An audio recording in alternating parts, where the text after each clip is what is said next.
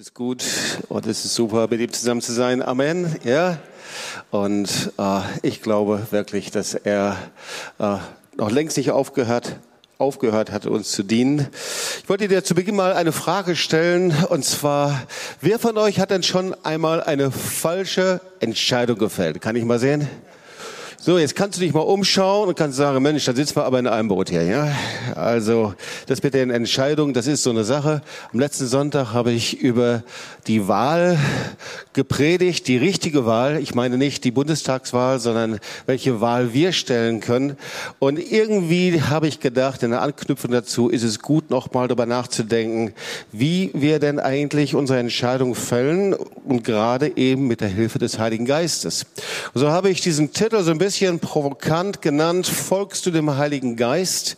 Und ich denke mir, dass einige Freunde sofort Probleme haben mit diesem Titel, weil sie sagen, Jobst, also das ist schon wirklich sehr eng. Ich folge meinem Bauchgefühl, ich folge meinem Verstand, ich folge meiner inneren Stimme oder aber ich folge der Stimme der Vernunft oder es gibt so viele Stimmen, die wir hören oder ähm, wollen wir es mal so ein bisschen bisschen christlicher sagen, ich folge der Spur Gottes. Ja, wo ist sie denn? Oder ich folge Jesus. Ja, da sind wir schon richtig, auf jeden Fall. Wir wollen, wer will Jesus folgen, kann ich mal sehen. Ich glaube, wir alle oder viele von uns.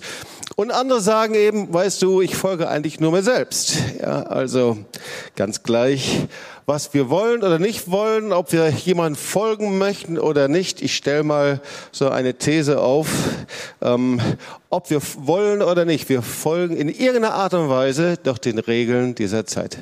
Ja, ob das in Social Media ist oder Mode oder unser äh, neues ökologisches Gewissen, das wir haben sollten. Auf jeden Fall in irgendeiner Art und Weise bist du ein Follower. Ja, du bist jemand, der irgendjemanden irgendwie folgt, ob du willst oder nicht. Und die Frage ist nur, ob derjenige, dem du folgst dem wir folgen, das Ziel kennt, weil das ist schon wichtig, weil wo werden wir sonst hingeführt? Und genauso ist es natürlich auch, wenn wir mit Jesus unterwegs sind als Christen. Also als ich ein junger Christ war, ich habe mich mit 14 Jahren bekehrt als Teenager bei einer Veranstaltung mit Volkert Spitzer. Es war damals einer der äh, Jesus People Pastoren, er kam aus Berlin.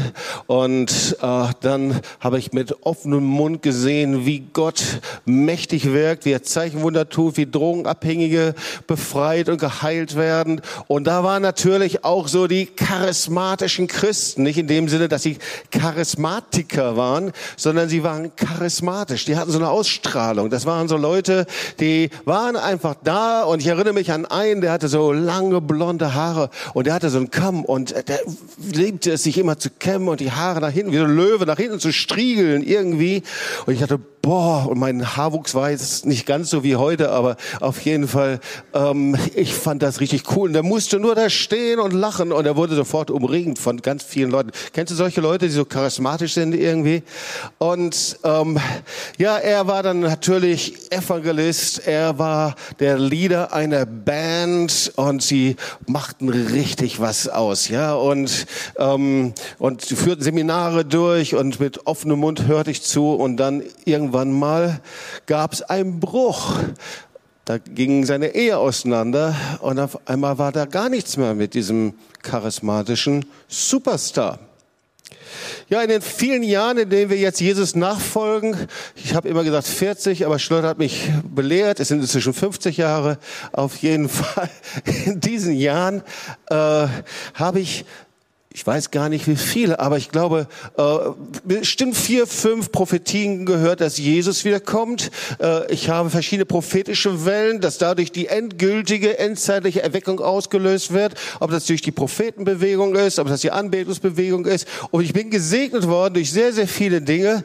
Aber ich habe eben auch gesehen, es gibt doch viele seelische Eindrücke, viele Dinge, die nicht so eingetreten sind. Also, ihr Lieben, mich beeindruckt es nicht so ganz besonders, wenn jemand kommt und guckt mir ins Gesicht und nimmt seinen großen Zeigefinger und sagt, so spricht der Herr. Oder, oder der Herr hat das mir gesagt, ich muss das jetzt tun. Ähm, dann frage ich schon auch nochmal nach. Weil es gibt einen sehr hohen Anteil an eigenen Wünschen, die oft religiös übertüncht worden sind. Hast du das auch schon mal erlebt? Ja, auch bei dir selber, das geht ganz schnell. Und die Frage ist, wie lerne ich richtig zu hören und meine Enttäuschungen vom Reden des Heiligen Geistes vom Reden Gottes zu unterscheiden? Also wie kann ich erkennen, dass ich dem Heiligen Geist nachfolge, auf ihn höre? Und er möchte das. So, wir singen das und wir beten das, Psalm 23, 3. Er zeigt mir den richtigen Weg um seines Namens willen. Wer ist überzeugt, dass der Herr uns leiten und führen möchte? Ich glaube, da sitzen wir auch zusammen hier. Oder Psalm 37. Der Herr freut sich an einem aufrichtigen Menschen und führt ihn sicher. Auch wenn er stolpert, wird er nicht fallen, denn der Herr hält ihn fest an der Hand. Das gefällt mir auch gut. Dir auch?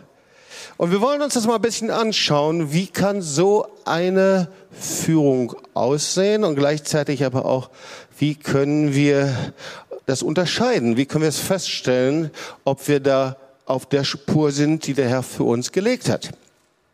Der erste Punkt ist etwas sehr Einfaches. Das Kennzeichen des christlichen Glaubens ist die lebendige Beziehung zu Gott. Epheser 2, Vers 18 sagt Paulus, denn durch ihn haben wir alle beide in einem Geist den Zugang zum Vater. Ihr Leben, wir glauben nicht an einen toten Gott. Die Bibel sagt, wir glauben nicht an tote Götzen, sondern wir glauben an einen lebendigen Gott, der die Tür geöffnet hat durch Jesus Christus, dass wir freien Zugang haben. Freien Zugang heißt, ich kann einfach zum Hinkommen.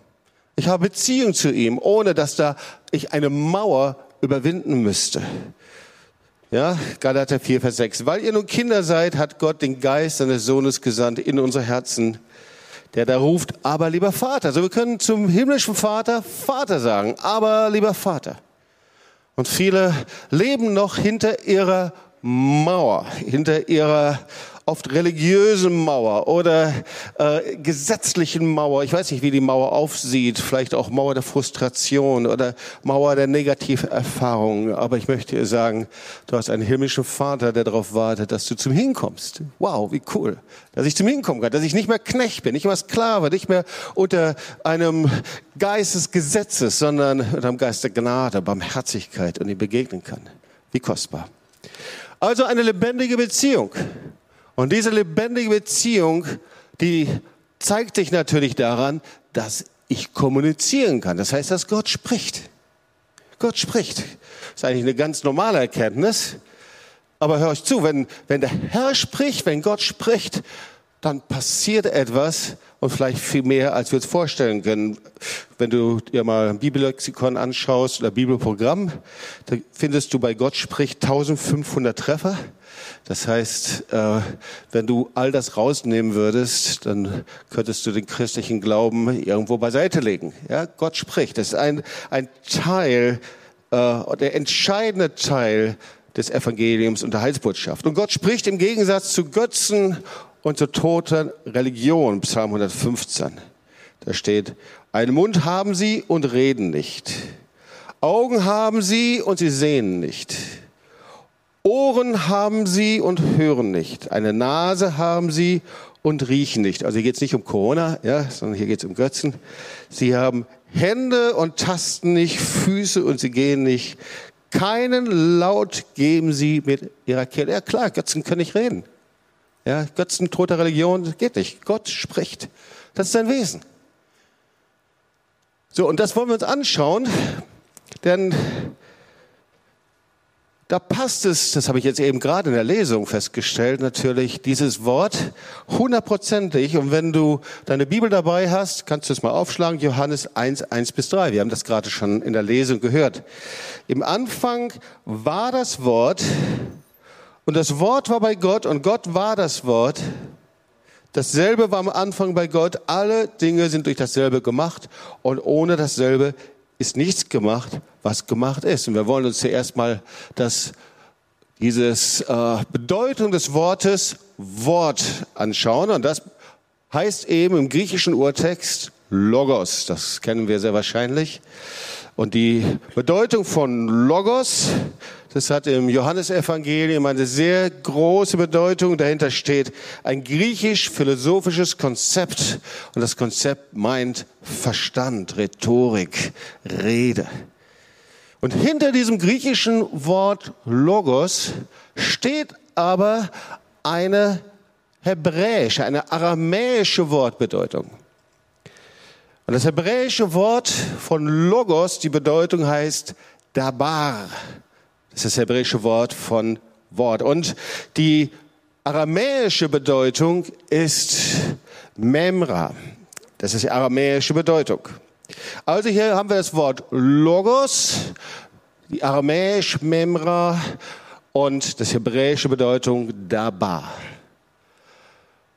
Und da gab es einen rabbinischen Theologen, der aus seiner Perspektive und aus der alttestamentlichen rabbinischen Perspektive die fünf theologischen Wahrheiten dieses Wortes Memra herausgefunden hat. Also er war kein messianischer Jude, sondern aus alttestamentlicher Sicht. Er hat gesagt, was hat denn das für eine Bedeutung, dieses Wort Memra? Und diese Bedeutung finden wir exakt in Johannes 1 bis 3 wieder. Und die erste Bedeutung ist, das Wort ist eigenständig von Gott getrennt, also eine Person. Und das können wir hier in Johannes sein. Das können wir hier im, ersten, im Johannes 1 nachlesen. Im Anfang war das Wort, das Wort war bei Gott, Gott war das Wort. Das Wort ist Jesus Christus. Er ist der Teil der Dreieinigkeit. Das heißt, das Wort ist eigenständig, ist eine Person. Das zweite Punkt ist, das Wort ist verantwortlich an der Schöpfung beteiligt. Und auch das lesen wir in Johannes 1.3. Alles ist geschaffen durch ihn. Alle Dinge sind durch dasselbe gemacht. Und ohne dasselbe ist nichts gemacht. Und wir kennen das auch aus der Lesung von heute. Gott spricht und es geschieht. Es ist ein schöpferisches Wort. Und dieses Wort ist verantwortlich. Es ist Urheber verantwortlich für die Schöpfung. Also das Wort ist nicht einfach nur etwas, was unseren Verstand und unseren Intellekt bedient. Die dritte Bedeutung, das Wort ist verantwortlich an der Errettung beteiligt. So in unserem neutestamentlichen christlichen Denken sagen wir, na ja, selbstverständlich. Aber hier aus dieser Bedeutung von Memra sehen wir, dass eben genauso auch die Errettung des Volkes Israel aus Ägypten, das war Memra, das war die Errettung. Und genauso die geistliche Errettung. Gott rettet durch dein Wort. Das sehen wir auch hier im Johannes 1, Vers 12. Wie viele ihn, also wie viele das Wort aufnahmen, denen gab er Macht, Gottes Kinder zu sein. Also das Wort ist mit Errettung verbunden. Und der vierte Punkt ist, durch das Wort wird Gott sichtbar. Und da sträubt sich manchmal unser ähm, humanistisch und aufgeklärt geprägter Verstand. Aber ihr Lieben, im Verlauf der Geschichte der hebräischen Bibel nahm eben Gott immer wieder sichtbare Gestalt an. Das nennt man in der Theologie die Theophanie. Und das geschah immer durch das Wort Gottes. Gott kam selber und er wurde sichtbar. Die Rabbiner nannten das Shekinah-Herrlichkeit. Das war die Herrlichkeit Gottes, die sich manifestierte. Das war die Herrlichkeit Gottes, die manifestierte sich über den Zelt der Begegnung. Das war die Herrlichkeit Gottes, die sich manifestierte in den Wolken, wenn die dem Volk Israel vorausging, in dem Feuer, die genauso die Feuersäule, die vor dem Volk Israel vorausging oder auch stehen blieb. Sie manifestierte sich als Engel Davids, und als Engel Jahwes. Und Johannes 1, Vers 14 kannst du nachlesen. Und das Wort, hier entdeckst du das gleiche Konzept, ward Fleisch und wohnte. Und das Wort wohnen, das ist die gleiche Bedeutung wie die Herrlichkeit, die Shekinah-Herrlichkeit, wohnte mit seiner Herrlichkeit unter uns. Es zeltete mit seiner Herrlichkeit unter uns. Als die Herrlichkeit des eingeborenen Sohnes vom Vater. Ihr Lieben, und der letzte Punkt, das Wort ist aktiv an der Offenbarung Gottes beteiligt. Anders ausgedruckt, immer wenn Gott sich zu erkennen gibt, dann hat er das durch sein Wort getan. Und ihr Lieben, wir müssen manchmal so decken, so wie äh, Berber das mit diesem Herzen gezeigt hat, durchbrechen in uns, damit wir verstehen, wir haben erst ein Nagelbreit von dem erfahren und erlebt, was Gott für uns vorbereitet hat. Was er in seiner Liebe vorbereitet an seiner Gegenwart, dir und mir zu begegnen. Und das heißt, wenn Gott spricht, dann ist das nicht einfach nur, dass er eine Information weitergibt. Ja, in dem Sinne, Herr, was soll ich tun? Und dann spricht er und yes, Chef, das mache ich. Wenn Gott spricht, dann sendet er sein Wort. Wenn er spricht, dann geschieht etwas in deinem Geist. Wenn er spricht, dann verändert sich was in uns. Wenn er spricht, dann verändert sich unser Leben, ihr Lieben. Er sandt sein Wort und er sprach entweder direkt oder durch Träume, durch Engel, im Wort Gottes, durch den Heiligen Geist. Ihr Lieben, aber der erste Punkt ist, bitte lasst uns aufhören, sein Reden zu relativieren. Lasst uns aufhören zu behaupten, dass jeder Eindruck und Impuls und alles, was ich empfinde und gut und richtig empfinde, was irgendwie gottgemäß sein sollte, auch vom Himmel sein sollte und vom Himmel ist. Lass uns aufhören, herumzulaufen, zu denken, das ist von Gott und dieses von Gott und jenes ist von Gott, ohne zu verstehen, was das Wort Gottes eigentlich ist. Gottes Wort ist heilig, ihr Lieben. Gottes Wort ist mächtig. Gottes Wort ist wie ein scharfes Schwert, das scheidet zwischen Mark und Bein.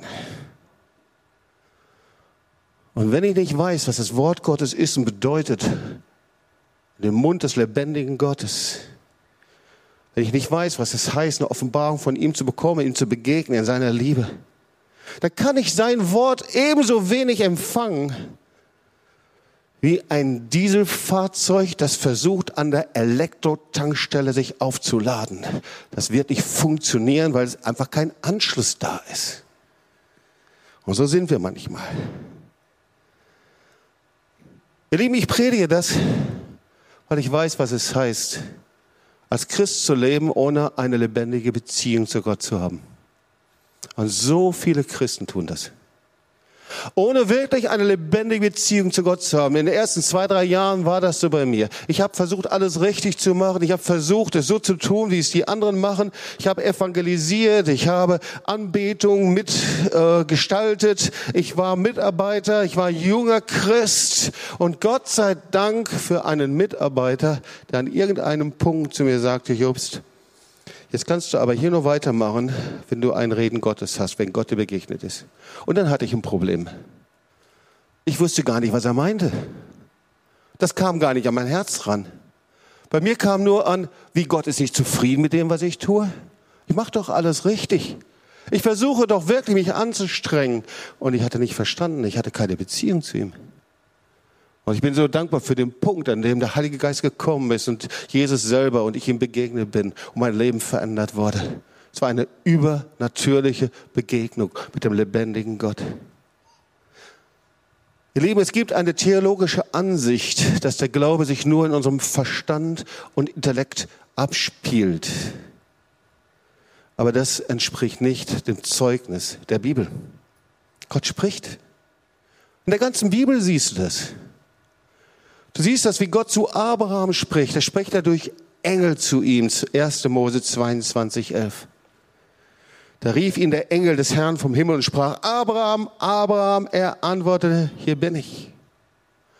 Oder schauen wir uns Moses an, etwas davor. Markus 12, Vers 26. Habt ihr nie im Buch Mose Geschichte vom brennenden Dornbusch gelesen? Wie Gott dort zu Mose sagt, ich bin der Gott Abrahams, der Gott Isaaks und Jakobs. So Gott spricht zu Mose wie? Ihr kennt die Geschichte vom brennenden Dornbusch, direkt zu ihm. Und da ist auch diese Theophanie, dieses brennende, dieser brennende Dornbusch. Oder er spricht zu Jakob im Traum. Wir kennen die Geschichte Jakobs und die Himmelsleiter. Und er sieht die Engel rauf und runter steigen, 1. Mose 28, 12. Oder er spricht zu Jeremia, der im Tempel ist. Jeremia 1, Vers 4, da sagt er, das Wort des Herrn erging an mich. Er sagte zu mir, noch bevor ich dich im Leib deiner Mutter entstehen ließ, hatte ich schon meinen Plan mit dir. Ist das nicht cool? Der Herr hat einen Plan, eine Bestimmung für dich, bevor du und ich geboren wurden. Er hat einen Plan, einen guten Plan für unser Leben. Und so war das bei Jeremia genauso auch. Und er empfing das Wort Gottes, weil der Plan Gottes kann nur durch das Wort Gottes freigesetzt werden. David empfing das Wort durch die priesterliche Salbung und empfing die Salbung. Jesus empfing das Wort Gottes durch das Gebet zum Vater. Er ging zum Vater, betete die ganze Nacht durch und er sagte, ich tue nur das, was ich beim Vater gesehen habe. Die Apostel empfingen das Reden Gottes, das Wort durch den Heiligen Geist.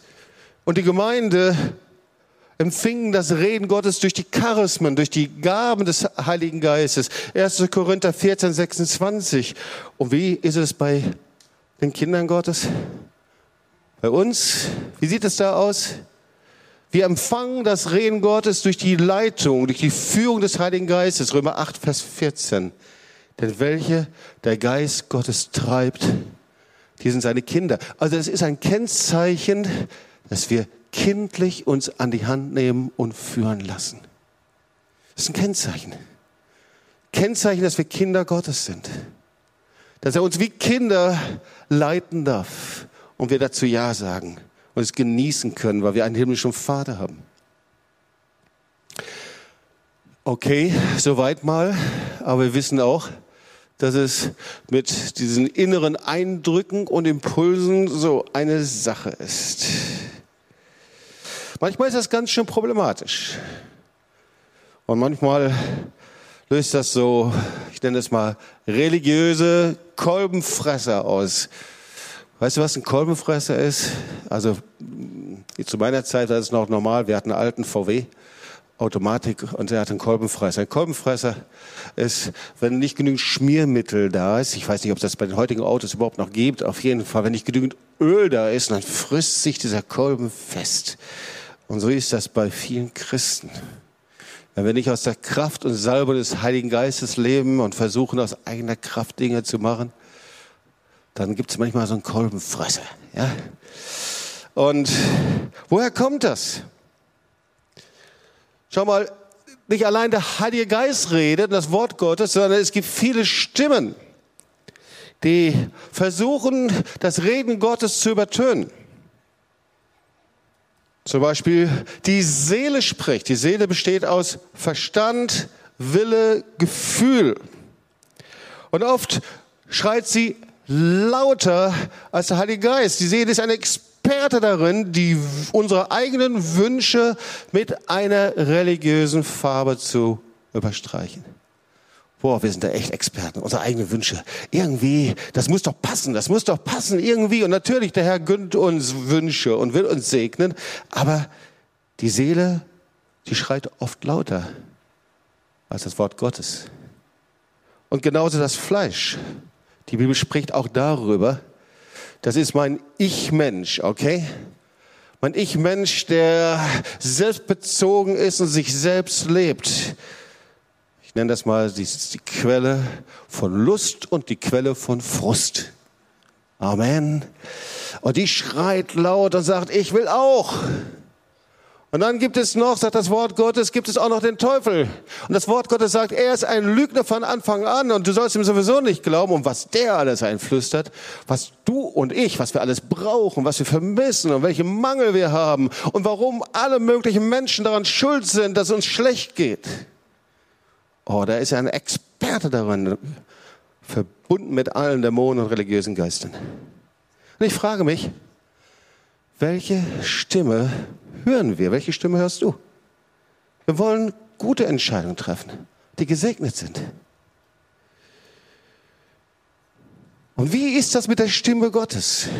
Und vielleicht wunderst du dich. Du hast eine Entscheidung gefällt und in deinem Umfeld alle sträuben, die Haare sträuben sich und du hast Leute, die sagen, Mensch, das geht doch nicht in diese Richtung. Hier passt was nicht zusammen. Vielleicht sollten wir noch mal hinhören. Weil wir können leicht falsche Entscheidungen treffen. Wir sollten nicht so tun, als ob wir das so in unserer Tasche hätten. Wie oft haben wir schon falsche Entscheidungen gefällt? Und Gott ist so gnädig, dass uns immer wieder auffällt, aber es ist gut zu lernen, oder? Und viele Menschen denken, dass sie mit ihren Entscheidungen irgendwie ihre Begrenzung einreißen können und mauern sich trotzdem immer mehr in ihre Sünde ein. Deswegen ist es so gut, einfach mal anzuschauen, was die biblischen Kennzeichen sind, an denen ich erkennen kann, dass ich dem Heiligen Geist folge. Johannes 14, 26. Aber der Tröster, der Heilige Geist, den mein Vater senden wird in meinem Namen, der wird euch alles lehren und euch an alles erinnern, was ich euch gesagt habe. Herr, ich brauche das. Ich brauche diese Lehre von dir. Ich brauche, dass du mich erinnerst. Du auch? Ich brauche es, dass der Herr uns an die Dinge erinnert und wir schauen, was seine Kennzeichen sind. Also schauen wir uns mal diese Kennzeichen an. Acht Kennzeichen, an denen du erkennen kannst, dass du dem Heiligen Geist folgst. Das erste Kennzeichen, der Heilige Geist leitet dich immer in den Willen Gottes hinein. Wir haben das schon gerade gelesen. Gottes Wille ist sehr einfach. Er hat Pläne für unser Leben. Er offenbart uns seine Pläne immer Schritt für Schritt. Meistens gibt er uns nicht den ganzen Kuchen und die ganze Sicht, sondern er führt uns so Schritt für Schritt hinein. So haben das Charlotte und ich erlebt. Aber ein Kennzeichen ist dieser dringende Wunsch zu sagen, Herr, ich möchte deinen Willen kennenlernen. Und manchmal ist es so, wenn man mit Jesus unterwegs ist, ein paar Jahre, auf einmal, dann hat man viele andere Wünsche, aber dieser Wunsch, Herr, was ist dein Wille? Was ist dein Segenswille für mein Leben? Der ist dann nicht mehr so da. Psalm 143, 10. Lehre mich tun nach deinem Wohlgefallen, denn du bist mein Gott. Dein guter Geist führt mich auf ebener Bahn. So war das auch bei Petrus. Ja, alle sind weggelaufen. Jesus sprach über das Abendmahl, über das Blut des Lammes. Die meisten hatten es nicht kapiert. Es blieben nur noch die zwölf Jünger übrig. Und Jesus schaute sie an und sagte, wollt ihr auch gehen? Aber diese zwölf, die hatten den Hunger. Diesen Hunger, Gottes Willen zu tun. Sie sagten, wohin sollen wir gehen? Du hast Worte ewigen Lebens. Also, wenn dich dein Weg, dein Herz, deine Emotionen, dein innerer Zustand wegführt, einfach von dem Willen Gottes, dann ist es wichtig, etwas zu korrigieren, damit der Heilige Geist dich führen kann. Der zweite Punkt, der Heilige Geist leitet dich immer durch Gottes Wort zu leben. So viele gehen die ersten Schritte mit Jesus, und dann legen sie die Bibel beiseite und das Wort Gottes. Und andere, die fangen an, mit dem Wort Gottes zu arbeiten, es zu studieren. Weil der Heilige Geist zieht dich in das Wort Gottes hinein. Ich hatte früher mal eine Lehre, das war einer meiner ersten Lehren, meine ersten Seminare, das hieß dann bezeichnenderweise Wort Gottes oder trockener Keks. Und viele gehen mit der Bibel so um, als ob es ein trockener Keks ist. Ja, du brauchst dann noch irgendwas, wo du es noch reindippen kannst. Irgendwie noch, irgendwie eine herrliche Versammlung, noch eine Anbetung, noch eine Motivation. Aber hey, das Wort Gottes spricht für sich selbst. Das Wort hat Worte des Lebens. Das Wort Gottes ist kostbar. Das Wort Gottes ist wie ein Hammer, der Felsen zerschlägt. Das Wort Gottes spricht zu dir. Und es ist wie ein scharfes, zweischneidiges Schwert. Aber ihr Lieben, wir sagen Amen. Wenn wir das wirklich so wüssten, Warum liegt es dann immer so bei dir rum? Warum haben wir es dann beiseite gelegt? Der Heilige Geist leitet uns durch das Wort Gottes zu leben. Hesekiel 36, ich will meinen Geist in euch geben und will solche Leute aus euch machen, die in meinen Geboten wandeln und meine Rechte halten und danach tun. Der dritte Punkt, dritte Kennzeichen, an dem du erkennen kannst, dass du dem Heiligen Geist folgst. Der Heilige Geist leitet dich immer dazu, dich auf die Verheißungen Gottes zu verlassen. Ja. Wer von euch hat schon mal eine Verheißung von Gott bekommen? Kann ich mal sehen? Ja, und ihr wisst, diese Verheißung ist nicht nur ein Kärtlein, das ich dann irgendwo hinstecke und mir an äh, und dann ab und zu mal anschaue, sondern für wen ist die Verheißung lebendig? Kann ich mal sehen? Wer von euch zitiert die immer wieder mal? Kann ich auch mal sehen? Viele Hände, die da sind. Das heißt, diese Verheißung Gottes, sie lebt in uns. Und eine der ersten Verheißungen dieser Gemeinde des Werkes war Apostelgeschichte 1, Vers 8. Ihr werdet die Kraft des Heiligen Geistes empfangen Tage, der auf euch kommen wird, und werdet meine Zeugen sein in Jerusalem, Judäa und Samarien, äh, bis an die Enden der Erde. Wer kennt dieses Wort? Ja, das ist unser Verheißungswort, Grundlage unserer ja, Vision. Und Gott hat dieses Wort in Erfüllung gebracht. Gottes Wort ist treu. Das, was wir damals gesehen haben, als wir vier, sechs, acht Leute waren und Gott gesprochen hat, sehen wir jetzt lokal, national und international. Gott bringt seine Verheißung in Existenz. Und der Heilige Geist leitet dich dazu, die Verheißung, die er dir gegeben hat in seinem Wort, ernst zu nehmen. Ich würde es auch mal so sagen, der Heilige Geist ist stringent. Ja? Da führt uns kein Zickzack und Wackelkurs und mal hier und dahin. Manchmal verstehen wir seine Wege nicht. Ja? Aber wenn wir zurückschauen, sehen wir, wie Gott treu ist und zu seinem Wort steht. Vierter Punkt, der Heilige Geist leitet dich immer von der Sünde weg. Galater 5, Vers 16. Ich sage aber, wandelt im Geist, so werdet ihr das Begehren des Fleisches nicht erfüllen.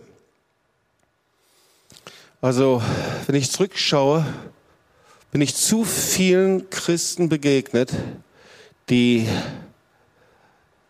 ihr unheiliges Leben mit der Führung des Heiligen Geistes verwechselt haben. Wo du genau hingeschaut hast und hast gesehen, sie haben ihr Leben zerstört mit ihrem Leben, aber haben ihre Sünde angetüncht und entschuldigt, indem sie sagten, das ist von Gott. Das gönnt der Herr mir. Die Liebe Gottes heißt, ich kann in Sünde leben, wie ich will. In Unversöhnlichkeit, in Hass, in Bitterkeit, in Perversion oder wohin auch immer.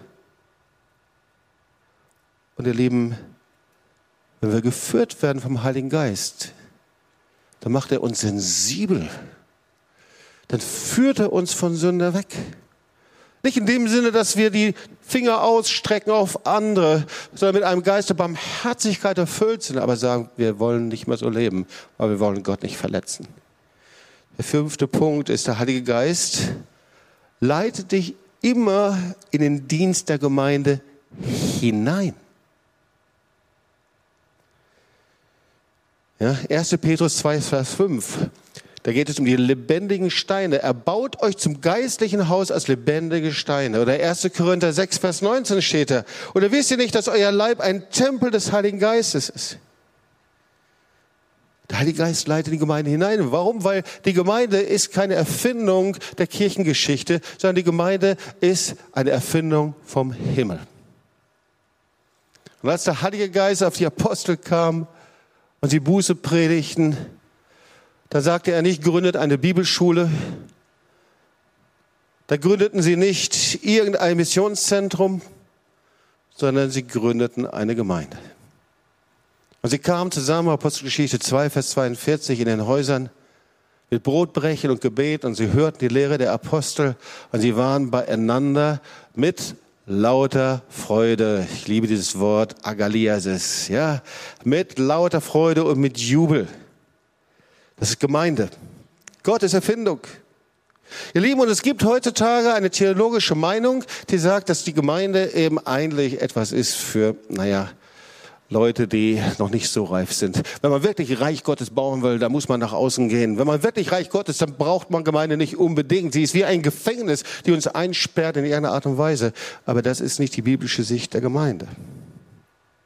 Ja, es stimmt.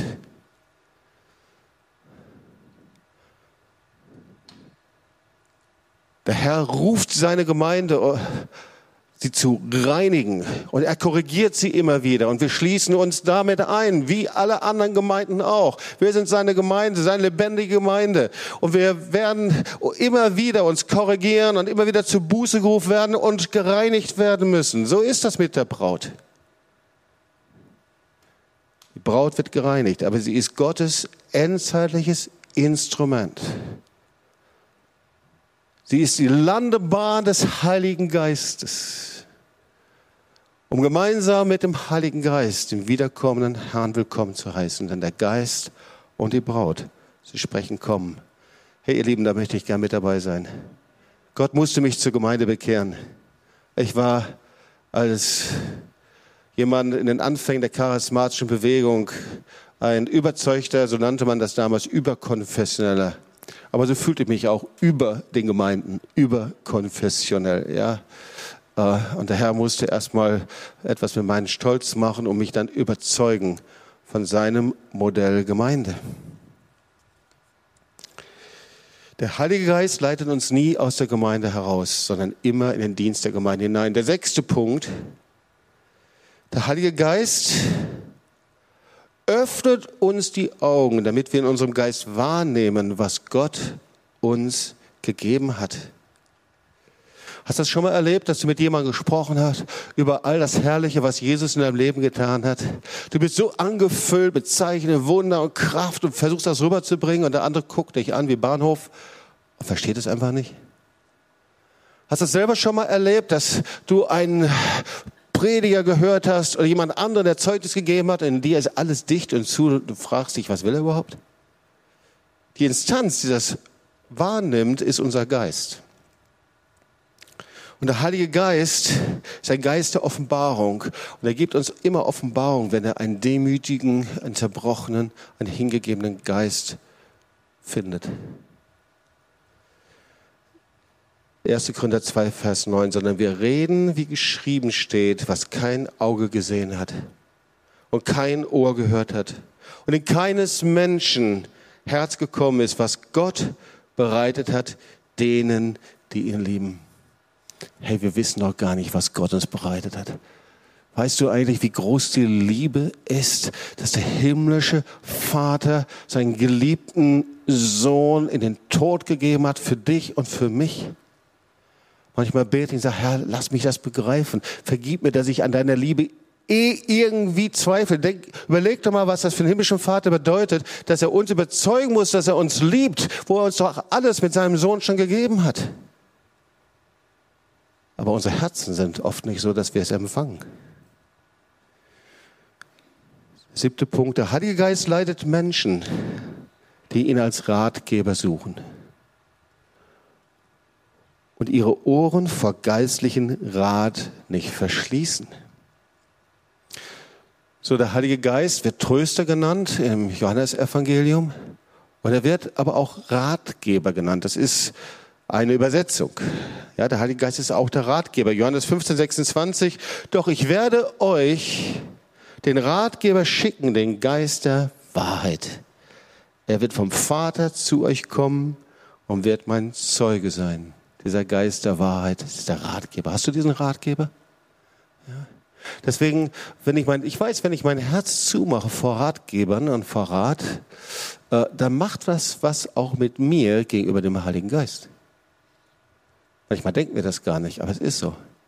Denn so wie wir hier handeln, hat das Auswirkungen genauso auch im Himmel. Deswegen beten wir, dein Wille geschehe wie im Himmel, so auf Erden. Wir leben nicht einfach hier in einem neutralen Raum und dann irgendwann mal brechen wir durch in eine andere Sphäre, sondern das, was wir hier tun, hat Auswirkungen in der unsichtbaren Welt. Sprüche 15, 22. Ohne guten Rat scheitern die meisten Pläne.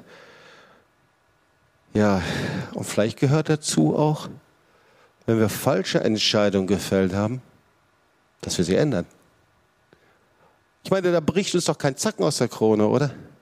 Aber ich glaube, manchmal bei uns Christen und gerade bei charismatischen Christen und Leute, die erfüllt im Heiligen Geist, boah, Entscheidungen, die wir gefällt haben, von denen wir denken, dass sie richtig und gut und powerful sind. Und irgendwann merken wir, das funktioniert gar nicht so richtig. Vielleicht sollten wir da die Demut haben, nochmal unsere Knie zu beugen und Gott zu fragen, was meinst du? Es gibt viele Schritte, die wir gehen können, um unsere Entscheidung zu fällen. Manchmal sind wir sehr schnell darin. Und manchmal folgen wir so vielen und hören auf so viele. Und sicherlich gibt es auch viele Menschen, die etwas Gutes zu sagen haben. Aber zuallererst sollten wir uns auch ausstrecken zu Gott, oder? Von ihm hören. Beten, sein Wort hören. Rat suchen und dann ihr Lieben, in eine Position kommen, in der Gott zu uns sprechen kann. Und diese Position, ich versuche mich da hineinzubringen und, und äh, sehe da auch Gottes, Gottes Plan darin, der sagt, hey, hör auf, andere zu beschuldigen und übernimm Selbstverantwortung für dein Leben. Wir sind ja die Weltmeister darin, oder? Dass erstmal alle anderen sich verändern müssen. Aber entscheidend ist, Herr, was willst du bei mir tun? Was muss ich ändern? Und nicht, Herr, ändere alle anderen um mich herum.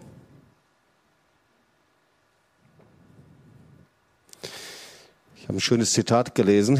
Erfolg misst sich nicht so sehr an der Position, die man im Leben erreicht hat, sondern an den Hindernissen, die man auf dem Weg zum Erfolg überwunden hat.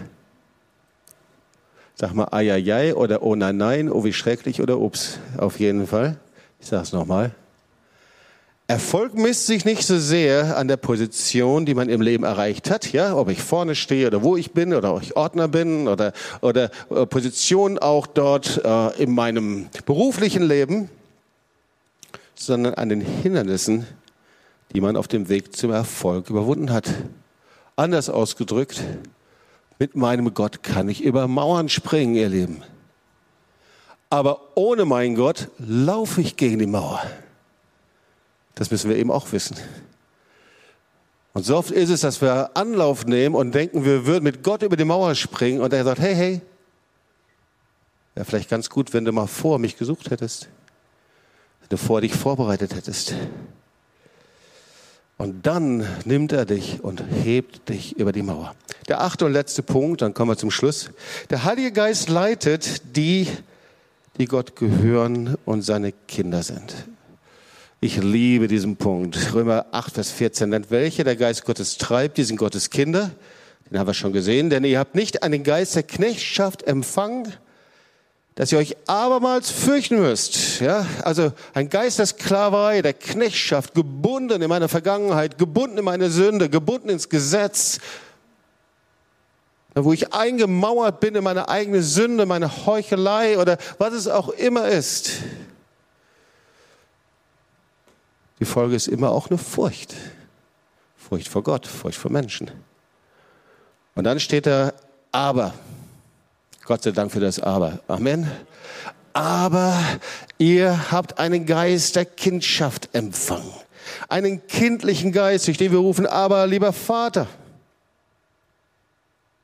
Ich habe einen Vater, der mich liebt und du hast einen Vater, der dich liebt. Wir haben einen neuen Geist, einen kindlichen Geist empfangen. Ihr Lieben, ich habe zu Beginn der Predigt gesagt, jeder muss irgendjemandem folgen. Wichtig ist, dass derjenige, dem ich folge, oder der Idee, muss ja kein Mensch sein, kann auch eine Idee sein, eine Ideologie, eine Vorstellung, eine Philosophie, dass er weiß, wo das Ziel ist. Und ich frage mich, wem folgst du? Wem, wem hörst du zu? Von wem lässt du deine Meinung und deine Haltung prägen? Umgibst du dich mehr mit Menschen, die ja so auf alles schießen, was um sie herum ist, was sie nicht verstehen und klagen und sich beklagen und, und, und du bist umgeben davon? Kein Wunder, dass dein Herz nicht frei wird Erweckung kommt überall dort, wo wir genug haben davon, an unsere Ohren zu füllen mit Worten, die sich abgrenzen, mit Worten, die sich ja, andere anklagen, verantwortlich machen. Hey, ich habe eine gute Botschaft, du musst so nicht leben. Dein Leben ist viel zu schade dazu. Dass du in diesem Umfeld sein musst. Und ich rate dir, dass du aus diesem religiösen Boot, aus diesem Boot herausspringst, springst, bevor es sinkt. Weißt du, viele Menschen, die werden dann in diesem Zustand getröstet und sagen, ist ja okay, lebe ruhig so, ist doch okay, wenn du den lebendigen Gott nicht erfährst, ist doch okay, wenn du die Stimme Gottes nicht hörst, ist doch okay, wenn du von einem Tal zum anderen gehst. Und ihr Lieben, ich, ich predige nicht darüber, dass wir nicht durch Krisen gehen oder durch Kämpfe, durch andere Dinge, aber es gibt einen Segensweg Gottes. Und da ist der Friede Gottes höher als alle Vernunft. Amen. Und vielleicht bist du hier und die Wahrheit ist, dass du das hörst und du denkst, das wäre zu schön, um wahr zu sein, Jobst. Nein, ich predige das, was Gott sagt und was ich erlebe. Ich predige dir die Verheißung des lebendigen Gottes. Und vielleicht bist du hier und du bist noch kein Kind Gottes und du folgst irgendwelchen Menschen nach, Idealen, religiösen Ideen, Götzen, Esoterik und du weißt das Ziel nicht und du weißt nicht, wohin es geht. Und dann hat Gott dich hier hingebracht heute. Weil ich weiß, ein Wort Gottes, ein Wort der Rettung und der Erlösung verändert dein Leben. Ein Wort. Sprich ein Wort, Herr, und meine Seele wird gesund. Wow. Und vielleicht bist du hier und du bist ehrlich und in dir kommen die Dinge hoch, all die Dinge, die Gott nicht gefallen und du sagst, ich will damit eigentlich nicht weiterleben. Und dann ermutige ich dich, sei ehrlich. Realisier das. Und nur ein Weg der Umkehr, wo du sagst, Herr, ich gebe dir mein Leben und ich bekenne und erkenne, dass ich dich brauche, verändert dein Leben heute.